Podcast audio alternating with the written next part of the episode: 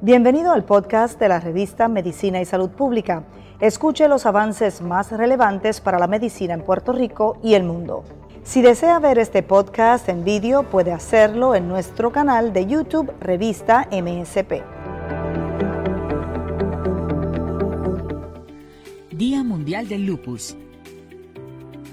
El lupus es un trastorno del sistema inmunológico que afecta las articulaciones, la piel, los riñones, la sangre y otras partes del cuerpo. El sistema inmunológico es la defensa natural del cuerpo en contra de las infecciones, como las causadas por bacterias y virus. Cuando el lupus se presenta, el sistema inmunológico produce anticuerpos que atacan a los tejidos propios del cuerpo. En la mayoría de los casos, el término lupus se refiere al tipo de lupus conocido como lupus eritematoso sistémico, LES. El lupus es una enfermedad inflamatoria que puede ser crónica. La inflamación se refiere a una reacción que provoca dolor, calor, enrojecimiento e hinchazón que puede conducir a la pérdida de la función. La palabra crónica significa que la enfermedad persiste durante un periodo de tiempo largo, el cual podría ser por toda la vida. Sin embargo, quizás no sienta los síntomas de manera constante. Muchas personas con lupus experimentan cambios en los signos y en los síntomas durante ciertas temporadas. Estos periodos se denominan episodios agudos o periodos de exacerbación y remisiones. Un episodio agudo es el periodo en el que la enfermedad se vuelve más activa con más síntomas. Durante un periodo de remisión no hay muchos síntomas o están ausentes por completo. A veces una persona puede entrar en una remisión completa o por temporada larga, pero esto no significa que la enfermedad haya desaparecido permanentemente. Tipos de lupus. El lupus puede presentarse en diferentes formas. Puede afectar la piel únicamente, sarpullido discoidal, o puede involucrar varios órganos internos, lupus sistémico. También existe un tipo de lupus muy raro, que puede originarse por ciertos fármacos, lupus inducido medicamentoso. Lupus sistémico. El tipo de lupus más común es el sistémico o LES. Los casos van desde muy leves a severos. El LES puede afectar varias partes del cuerpo y causar dolor en las articulaciones, fatiga, alopecia o caída de cabello, sensibilidad a la luz, fiebre, sarpullido y problemas renales. Lupus eritematoso cutáneo. Cutáneo quiere decir de la piel.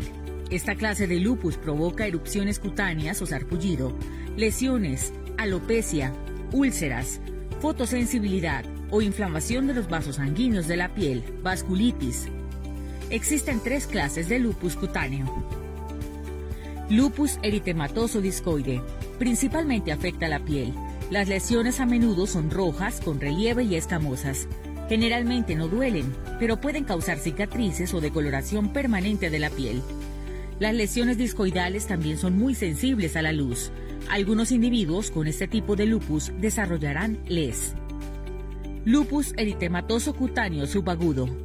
Genera extensas lesiones rojizas escamosas en las partes del cuerpo comúnmente expuestas al sol y a la luz artificial, como brazos, cuello y hombros. Aproximadamente el 50% de las personas con lupus cutáneo subagudo también tienen LES. Lupus cutáneo agudo. Las lesiones ocurren en quienes están pasando por un episodio de exacerbación del LES. La clase más común es el malar o sarpullido en forma de mariposa, porque se distribuye sobre las mejillas y el puente nasal. Lupus medicamentoso.